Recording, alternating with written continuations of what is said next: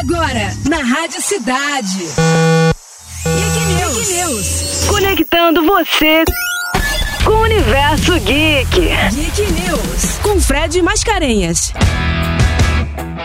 Olha aí, Adão Negro já dominando o mundo dos games. Vai ter Adão Negro no Multiverso, sim. Para marcar a estreia do filme de Adão Negro nos cinemas, a Warner Bros. não brincou em serviço. Já decidiu colocar o personagem no game Multiverso. A Play First Games revelou que ainda esta semana o vilão que antagoniza Shazam chegará no game. Então se prepara para quem joga Multiversos. A Warner Bros. não tá brincando em serviço e dropando tudo quanto é personagem deles no game Multiversos. Cola com a gente pra jogar. Eu sou o Fred Mascarenhas e você está no Geek News da Rádio Cidade. Bora, time!